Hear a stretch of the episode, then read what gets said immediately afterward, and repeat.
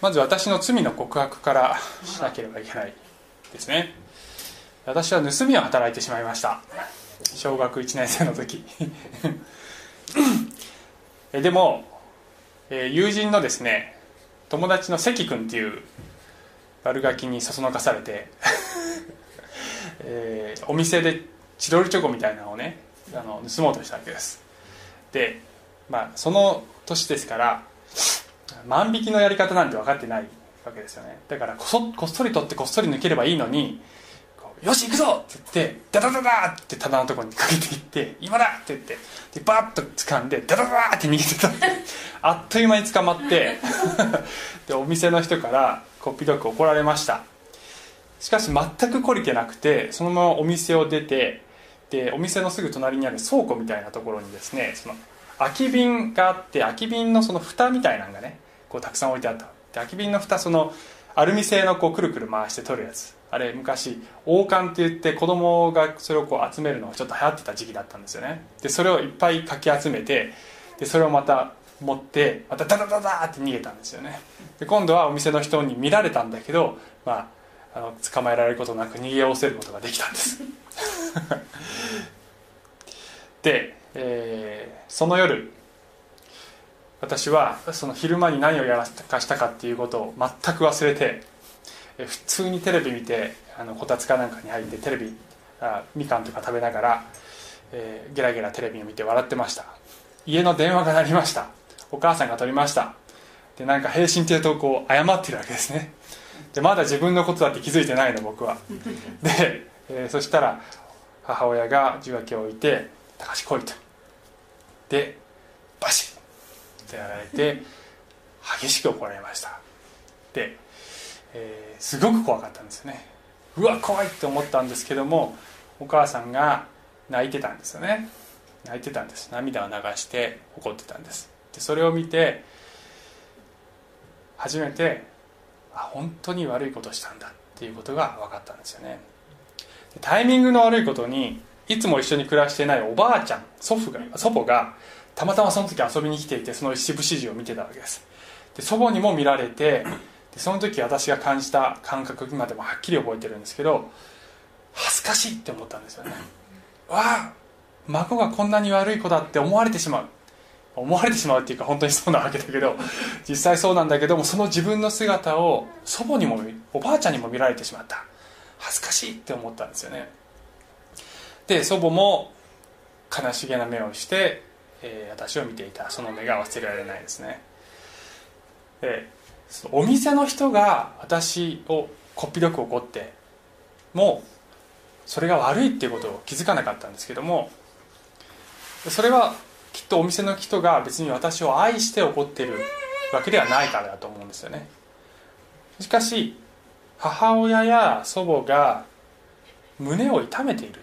私が悪いことをしたことで胸を痛めてるっていうことを感じ取った時にあ自分が本当に悪いことをしたんだって思ってそして恥ずかしくなり情けなくなった、えー、そういうもんじゃないでしょうか。で、えー、神様も私たちの罪を悲しんでおられる、えー、人が神を離れて罪を犯してしまった時に神様がどれほど胸を痛められたのかっていうことが今日のポイントなんです今日は、えー、人間がですねその神様に背いた結果どんな姿になってしまったのかっていうことを話していくんですがその先に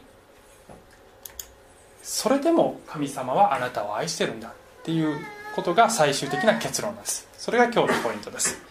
私たちが愚かな姿になったでも神様は私たちを愛しているっていうことを最終的にえー、そこにたどり着きたいと思ってます。で今までの話はですね、えー、今日は創世紀の3章6節っていうところからなんですけども今までの話は、まあ、皆さん大体ご存知かもしれないですけどもまず神様が人を作りそしてアダエデンの園に置かれた。そこに絶対食べちゃいけないよっていうその木を置いた。それは神様が人に神に従うか神に従わないかというチョイスを与えたんだ。自由意志を与えたんだっていう話をしました。しかしそこに悪魔が現れる。そして、えー、女を誘惑してその木を食べたら神様のようになれるんだよ。すごく賢くなれるんだよ。っていう話をした。そして女は誘惑に駆られてしまったというその悪魔の誘惑というのが前回の話でした。そして今日はその誘惑に駆られてこのエヴァがその実を食べてしまう。そういう場面です。ちょっと読みますとそこで女が見るとその木は誠に食べるのによく目に親しく賢くするというその木はいかにも好ましかった。それで女はその実を取って食べ一緒にいた夫にも与えたので夫も食べた。このようにして2人の目は開かれ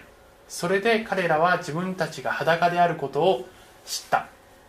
そこで彼らはイチジクの葉をつづり合わせて自分たちの腰の覆いを作った。そよ風の吹く頃彼らはその歩き回られる神である主の声を聞いた。それで人とその妻は神である主の御顔を避けてそのの木の間に身を隠した。神である主は人に呼びかけ彼に仰せられた。あなたはどこにいるのか？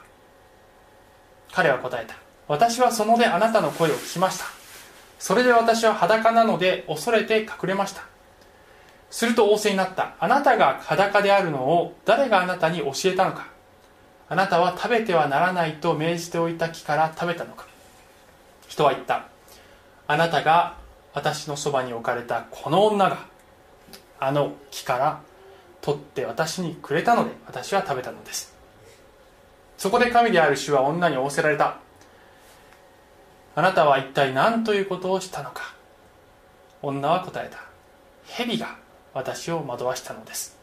それで私は食べたのです、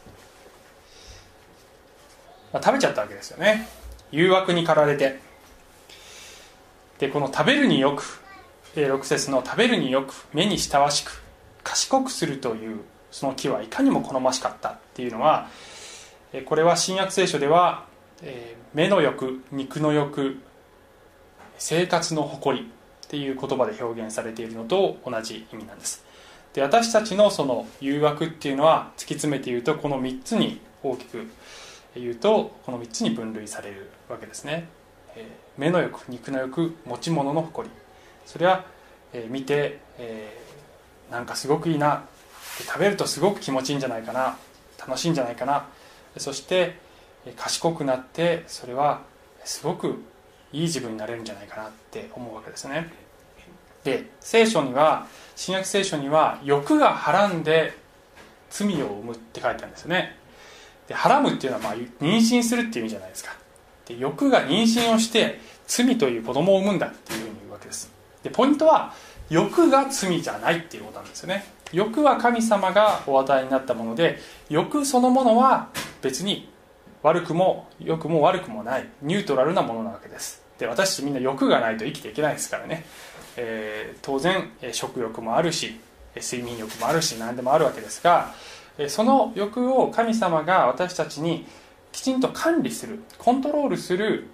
その力その選択肢をお与えになっているんだけれどもそれをきちんと管理できなかった時にそして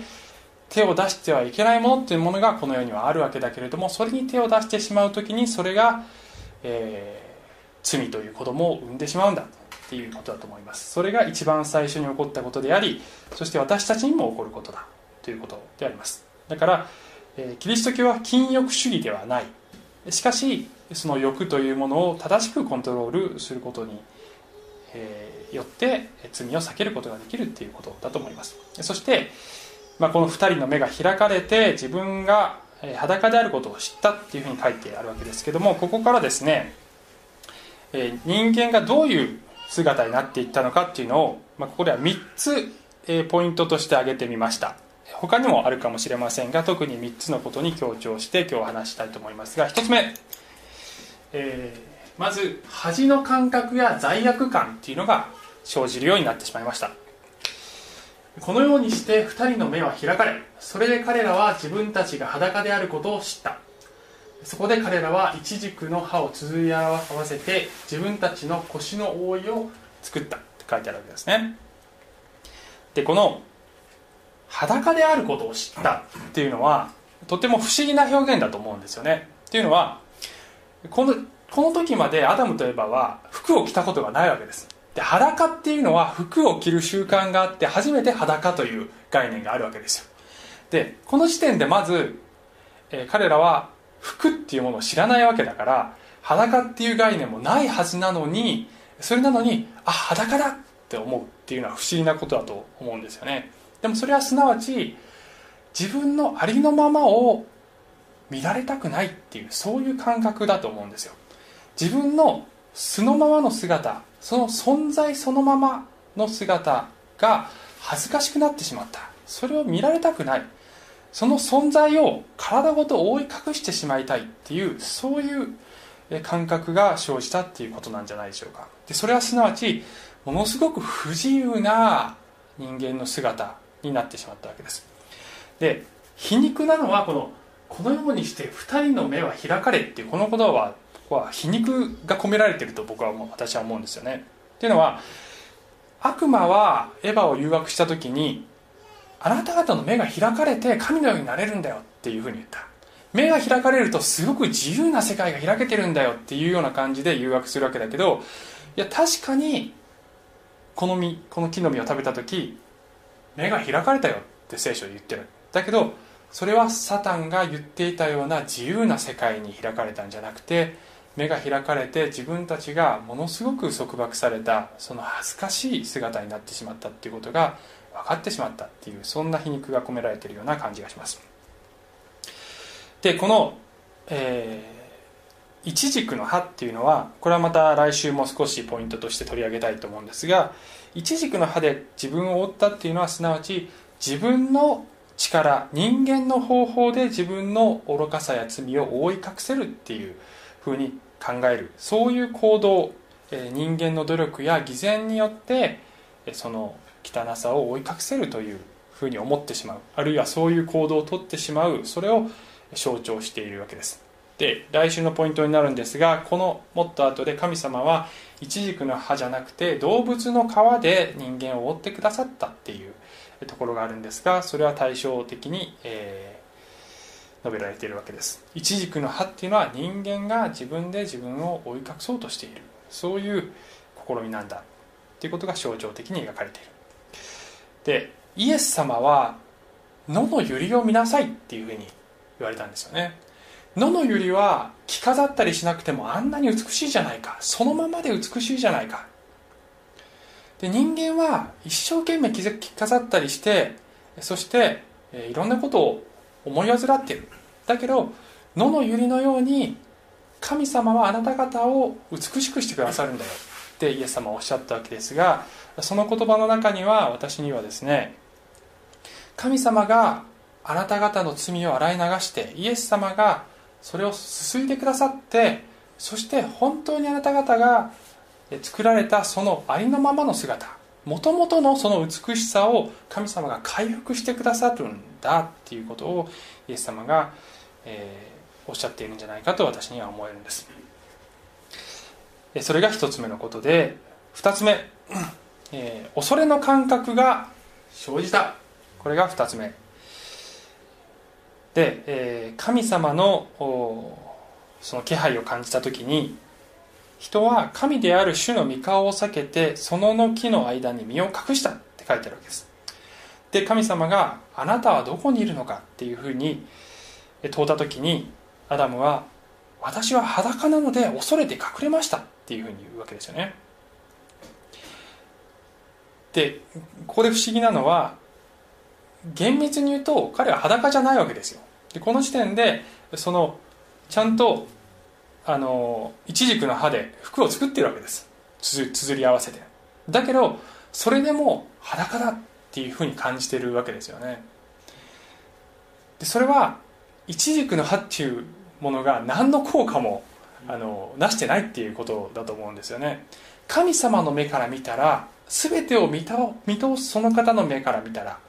心の中まで見通す方の目から見たら自分がもう裸同然だっていうことを実はアダムも気づいていたんじゃないかなって思うんですよね。どんなに自分を着飾っても外面を外見をきれいにしても神様の目から逃れることはできない。そのことに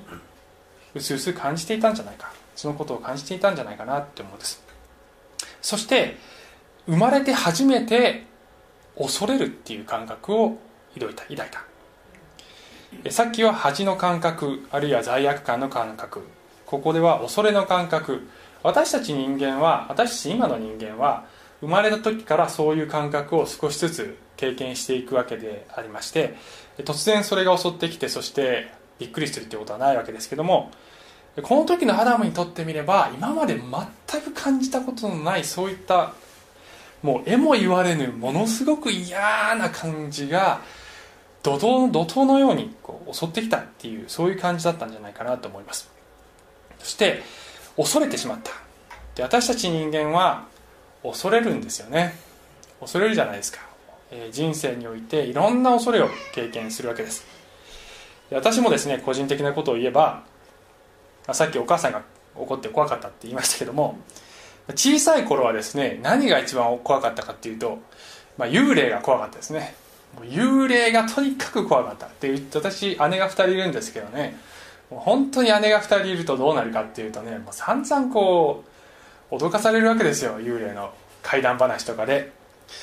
で本当に夜寝る時に幽霊が怖かったですね。中学生や高校生になると今度は人が怖くなりました。私あの友達とかが怖くなって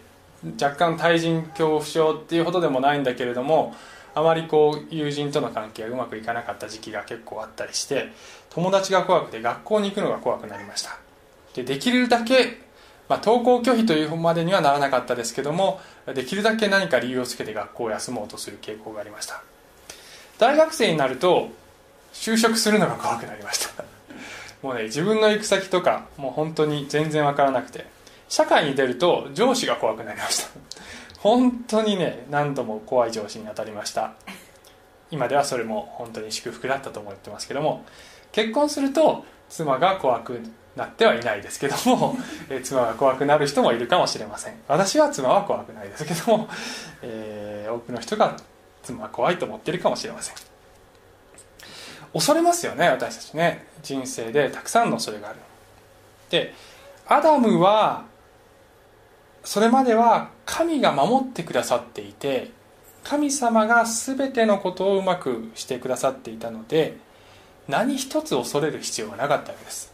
しかし皮肉にも神様に背いた時にその神様が怖くなってしまった。そして神様が怖くなった結果それ以外の全てのものが怖くなってしまった。恐ろしくなってしまった。それが人間の姿ではないでしょうか。そして繰り返しますがこれはまさに本当に不自由な人間の姿がここにもあるんじゃないかと思います。でよくですねあのクリスチャンでない方と話したりとかしていると、えー、神様って見えないから信じられないんだよねっていうふうに見えないし聞こえないだから信じられないんだよねっていうふうに言う人がいます。で私も一時期そういうふうに思って見えないものを信じるって本当大変だなって思ってました。神様が隠れているっていうふうに感じ感じたんですよね。で聖書の中で神様は人を愛してる愛してるって言っている。で愛してるって言うんなら姿を表せばいいじゃんって本当に何度も思いました。なんで隠れてるんだろう？と思ったんですけど聖書を見ると隠れたのは神様じゃなくて人だったんですよね。罪を犯した時に隠れたのは人だったんです。神様から逃げて神様を避けて隠れたのは人だったんです。そして今日もどちらが隠れているのかというと実は人の方が神様から隠れているんです。それなのに神様が隠れていると言って神様を信じられないことの理由その責任は神様側にあるっていう理屈に私たちはなってしまうかもしれません。それはまさにその責任を神様に転嫁している。自分が不信仰であるにもかかわらず人間が神様を信じられない神様から離れたにもかかわらず神様の方に責任があるという責任転嫁をしているというのが、まあこの3つ目のポイントにつながるわけですけども人間は責任転嫁をするようになってしまいました。神様から何ということをしたんだというふうに言われた時にアダムはあなたが私のそばに置かれたこの女呼ばわりですね。この呼この女。それまではエヴァ愛してるよって言ってたわけですけれども、えー、突然この女になっちゃったわけです。エヴァからすればあんなに自分を愛してると言ってくれていたあのアダムがこの女って、まあ、どれほどエヴァが傷ついたか、まあ、それは想像すればするほどその傷は深かったんじゃないかなと思うんですがでエヴァはというと蛇がっていうふうに言うわけですね。蛇が悪いんですよ。ごめんなさいが言えない人間の姿それがここにあると思います。ごめんなさいっていうのは本当に大変だと思います。私も妻と時々喧嘩をしますが、えー、妻がごめんなさいと言わないので 大変ですっていうふうに言ってる自分がごめんなさいが言えない姿なわけですよね。ある時にあのまあ、ニュースでですね以前詐欺を働いていたっていう人がですねインタビューに答えてたんです。あの顔とか声とか変えて隠してね。でちょっと前も詐欺の話を何回か前もしたんですけどまた詐欺の話になるんですけど。その詐欺の働いていた人はいわゆるですねお年寄りとか病気の人とか弱者を対象にしてまあね、その認知症になったりした少し、えー、脳の働きが衰えている人を対象にして、まあ、お金を騙し取っていたっていうわけですよね。でそういうことをその本当に弱い人を対象にしてそういうことをするって本当最悪だなって思いますよね。私もそのテレビを見てすごく腹が立ちました。でインタビュアーが胸は痛な痛まなかったんですか？そういうことをして。っていうふうに聞いたんですよ、ね、悪いと思わなかったんですかって言ったらばその人が何て答えたかっていうとですね。全然知らんっていうわけです。だって私がその人を対象にしてその人からお金を取らなくてもどうせ別の人がお金を取るから。だから他の人に取られるぐらいなら私が取りますよ。って平然と言ってるわけ。何言ってんだこいつって思いましたけどね。あの言ってるわけですよね。でこれは一種の責任転嫁ですよね。すなわち他の人が先に悪いことをやっているよそういう世の中がある。だから自分も悪いことをするんだ。自分がまず悪いんじゃない。他の人たちが悪いから自分は悪くなるんだ。っていうふうに言ってるわけですよ、ね、関君が悪いから僕はやったんだ。っていう感じですよね。で私はそのテレビを見てバカじゃないのかなこいつって思ったわけです。なんてやつだって思ったんだけどそう思っている自分に対して神様が「たかしお前も本質的には一緒なんじゃないか」っていうふうに言っているそういう声が聞こえた感じがしました。夫婦喧嘩をしててね時々まあ最近はちょっとマシになりましたけど昔はよく教会に遅れそうになったりとかするとどっちのせいで遅れそうになったかっていうことでね結構思えたりとかして。ね、もっと早く準備しなよみのりんっていうね。ね私は洗濯物干してたのよって。洗濯物干すならなんでもっと早く起きない起きないの？早く起きればいいじゃん。あなただって寝てたでしょまあお互いに責任をなすりつけ合ってるっていうね。最近はちょっと成長したかもしれないですね。あのお互いに。お互いにでも最近時々そういうふうにどっちが悪いかっていうことでよく喧嘩したり揉めたりすることになります。仕事とかで失敗したりしてもまず頭に浮かぶのはどうやってこれが自分の責任じゃないかっていうことを理由付けできるかっていうことがまず自分の保身がまず頭に浮かぶそういう自分がいますね、えそれが人間の姿じゃないかなって思います。あの私たちがいつもお世話になっているウッド先生が結婚式の知識をされるんですけど私もするんですけどウッド先生もたくさんされるんですよね。で新しくカップル結婚するカップルにカウンセリングをしたりあるいは結婚式でのメッセージで時々こういう話をするっていうことを聞いたことがあるんです。夫婦はチームなんだっていうことを言うんですよね。でチームっていうのは例えばそのダブルスでするスポーツなんかを思い浮かべるとすぐに分かる。例えばテニスでえー、2人がコンビになって、えー、試合をする。で2人は2人とも全力を尽くす。で失敗しても相手が悪いって言っちゃいけない。それがチーム。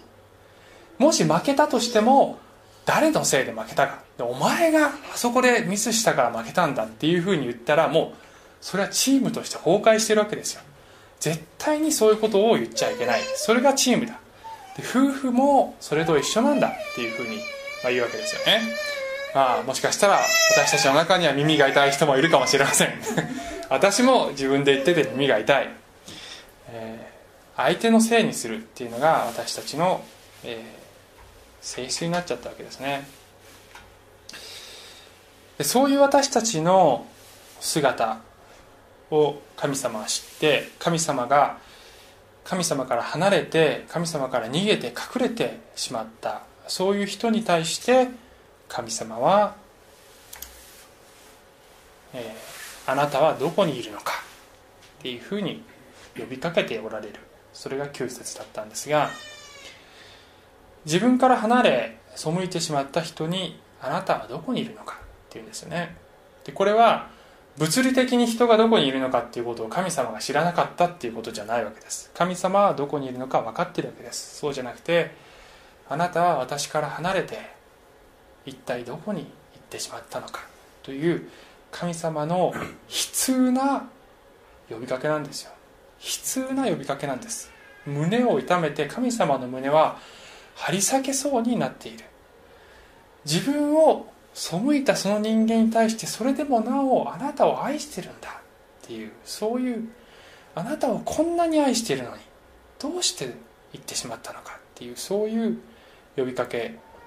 であります。少し前にあの塩座さんの家に行ったらですね、えー、7歳の小学1年生のともいが「ほらこの紙見てごらん」って見せてくれた。その時に撮ったんですけどこれはあの表には別のことが書いてあって裏紙として使ってるんですけどね、まあ、ちょっと書いユダユダなんとかって書いてるのは関係ないんです。裏紙として使っててほらここに何か書いて表にね何か書いてあるっていうふうに言うわけです。で何も見えないわけですよね。で彼はですねこんな特殊なペンを持っていて片側がペンの形状になっていてもう一つの側が特殊なライトを出すライトペンになってるわけですね。でペンの側で何かを書いたら、まあ、それは見えないわけです。ところがライトで照らすとそれが見えるっていうちょっと面白いおもちゃを持ってたわけですね。でほらって言ってこのライトを照らして何が書いてるか見せてくれたわけです。でその時に撮った写真がこれです「I love you」って書いてある、ね、ほら「I love you」って書いてるんだよ。っていうふうにね。ともりが言ってくれたんです。神様が人を作った時に神様は私たちの心の紙にも「I love you」っていうメッセージを植え付けてくださっているんですよ。で私たち一人一人の心に神様のこの「I love you」っていうメッセージが書かれている。ところが多くの人がその言葉そのメッセージが見えない状態で歩んでいるわけです。それはなぜ見えなくなったのかというと私たちが神様から離れ神様に背いてしまっただからその神様のメッセージが見えないわけですよ。しかし聖書が言っているその神の言葉という光に照らされる時にその神様の「I love you」あなたを愛してるんだ。あなたがどんなに罪人で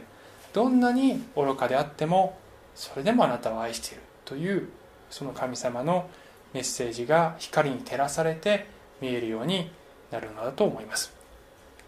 そしてそれが見えるそのプロセスはまず第一に神様が言っておられるように私たちが罪を認めて神様の前に「ごめんなさい」が言えるようになるということだと思います。もし私たちが自分の罪を言い表すなら神は真実で正しい方ですからその罪を許し全ての悪から私たちを清めてくださいます。というふうに言っている。私たちは神の前にまた人の前にごめんなさいが言えるようになる。その時に神様との関係が回復するっていうわけです、えー、最後にこのルカの福音書12章の32節を読みたいと思います。小さな群れを恐れることはない。あなた方の父は喜んであなた方に御国をお与えになるからです。御国っていうのは神様が支配している国のこと。つまりそこで神様の御心が実現している世界のことです。で神様は私たちの人生にも御心を成したい。私たちの日々の生活の中でも神様の御心がなるようにしたいと願っておられる。それは私たちも願うんだけど私たち以上に神様がそれを願っておられるんだから恐れることはないんだよ。アダムやエバは恐れた恥じたっていうふうに。そして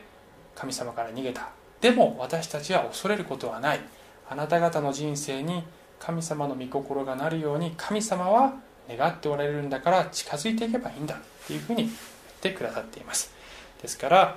私たちのこの毎日の生活の中でも罪を告白しつつ神様に支配していただいて人生を導いていただきたいと思います。お祈りします。愛する天のお父様本当に神の前にも人の前にも自分が悪いっていうことを認められない、えー、何とかして他のところに責任があるということを、えー、持ってきたい。それを証明したいと思う。そういう性質が私たちの中にあります。がどうぞ私たちが本当にあなたの前に罪を認め、そして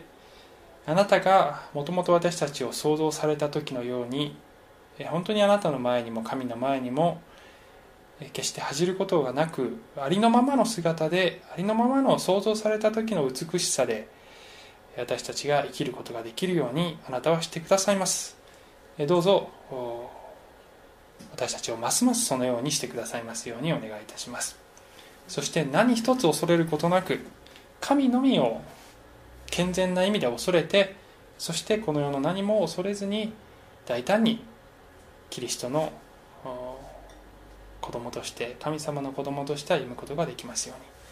イエス様のお名前によってお祈りします。アーメン。